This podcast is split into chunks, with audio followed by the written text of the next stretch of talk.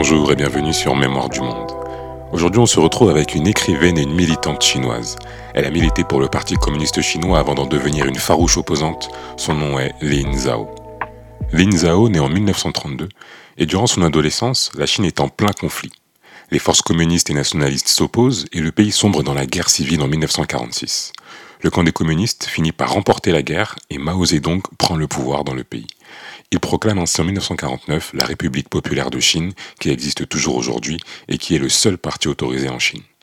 Mao Zedong met en place un programme de redistribution des terres des propriétaires à des paysans, qu'il associe à une industrialisation pour moderniser le pays.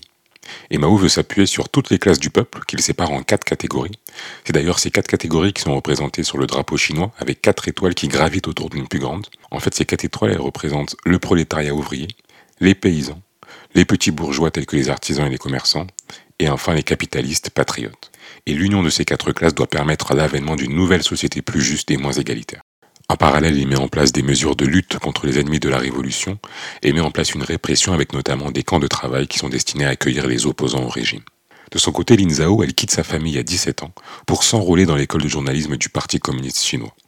Elle participe à la première réforme agraire et notamment à la campagne de redistribution des terres qui sont données aux paysans.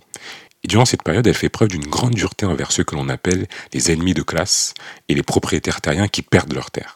Elle reconnaît par exemple dans ses écrits avoir ressenti un bonheur cruel en les voyant souffrir ou mourir. Et cette haine contre les propriétaires terriens, elle donne lieu à des scènes d'effroi et de violence qui vont aboutir à des meurtres de millions de Chinois sans aucune défense. Et en 1957, Mao Zedong constate que son pouvoir au sein du Parti communiste n'est plus aussi solide qu'avant et qu'il y a une fracture entre le parti et l'ensemble de la population.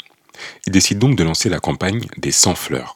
En fait, c'est une campagne dont le but est de redonner une certaine liberté d'expression à la population, y compris en critiquant le parti, afin de notamment corriger les erreurs qui avaient pu avoir lieu auparavant. Mais grand mal à ceux qui parlent et sortent de leur silence.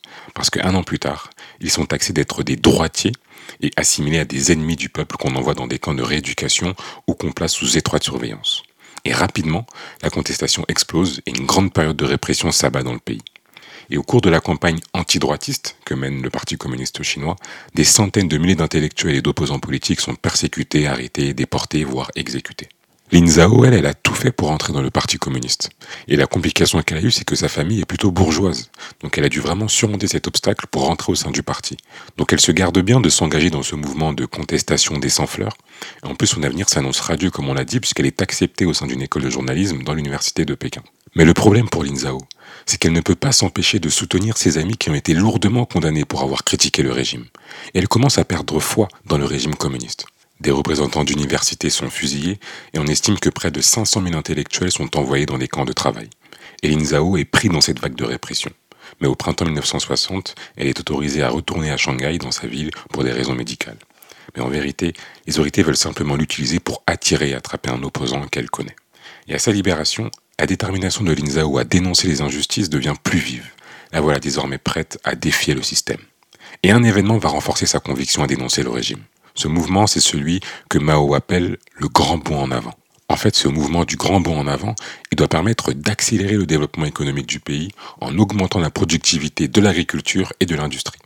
Et l'objectif de cette politique, c'est de rattraper l'économie de la Grande-Bretagne en 15 ans, qui était à l'époque la troisième puissance économique du monde. Et le problème pour Mao, c'est que la Chine est principalement paysanne.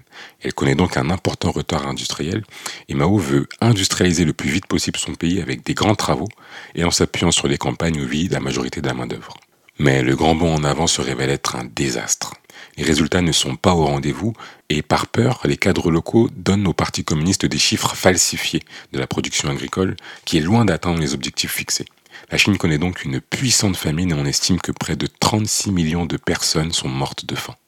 Lin Zhao, elle découvre les dégâts gigantesques causés par le grand bond en avant lancé par Mao, ce qui l'amène à participer à une revue clandestine qui ose en pleine période de terreur dénoncer ouvertement le régime. Ayant perdu tout respect pour le pouvoir communiste, Lin et ses camarades considèrent que leur devoir est de devenir des résistants et sont prêts à en payer le prix. Et dans un texte, Lin exprimera bien ce que reproche sa génération pouvoir en place. Elle écrira Notre innocence, notre intégrité ont été utilisées. Notre bonté, notre pureté d'âme, notre tempérament enthousiaste et chaleureux ont été utilisés de façon insidieuse. Et quand nous avons été plus matures, quand nous avons commencé à prendre conscience de l'absurdité et de la cruauté de la réalité, quand nous avons commencé à réclamer ces droits démocratiques qui nous étaient dus, nous fûmes persécutés, torturée, opprimée de la façon la plus cruelle. Lin Zhao, qui avait été libérée quelques mois plus tôt, est bien de nouveau arrêtée en octobre 1960 pour ses critiques contre le parti, mais elle refuse toujours de renier ses propos. Elle est de nouveau libérée, puis de nouveau incarcérée, cette fois-ci définitivement. Elle fera alors de nombreuses grèves de la faim ainsi qu'une tentative de suicide.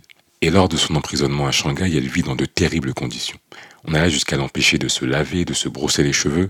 Elle est menottée pendant des mois sans interruption, ce qui rend bien sûr tous les gestes de la vie quotidienne impossibles. Mais rien ne peut arrêter Lin Zhao dans son combat personnel. Privée d'encre et de stylo, elle trouve une autre solution radicale pour partager coûte que coûte ses pensées.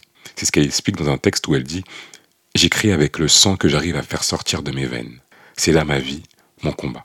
Et Lin Zhao ne parle pas au second degré puisque c'est vraiment ce qu'elle fait, elle se mutile pour pouvoir écrire avec son propre sang.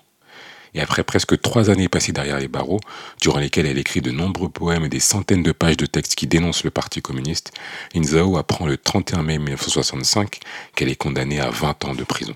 Et dès 1966, il y a un rapport qui recommande de la tuer en raison de ses fortes prises de position politique qui créent de l'agitation au sein de la prison. Et le 29 avril 1968, sa sentence est transformée en peine de mort. Lin Zhao est exécutée le jour même à l'âge de 36 ans. Et la pratique de l'époque voulait que, puisqu'il s'agit d'une personne qui pesait négativement sur la société, selon le parti, eh la famille du prisonnier devait rembourser la balle qui avait servi à l'exécuter. Et eh bien deux jours après sa mort, un policier se rend chez sa mère qui n'avait plus de nouvelles de sa fille depuis six mois, car la prison avait interrompu le transfert du courrier. Le policier s'adresse à la mère de Lin Zhao et lui annonce que sa fille a été exécutée, et comme le veut l'usage, il exige le remboursement de la balle qui avait servi à mettre fin à la vie de sa fille. La mémoire de Lin Zhao a depuis été réhabilitée en Chine et est aujourd'hui largement considérée comme une martyre.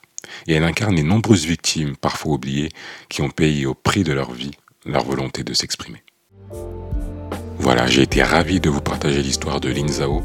N'hésitez pas à laisser un commentaire sur Instagram ou Spotify et on se retrouve très rapidement pour le prochain épisode.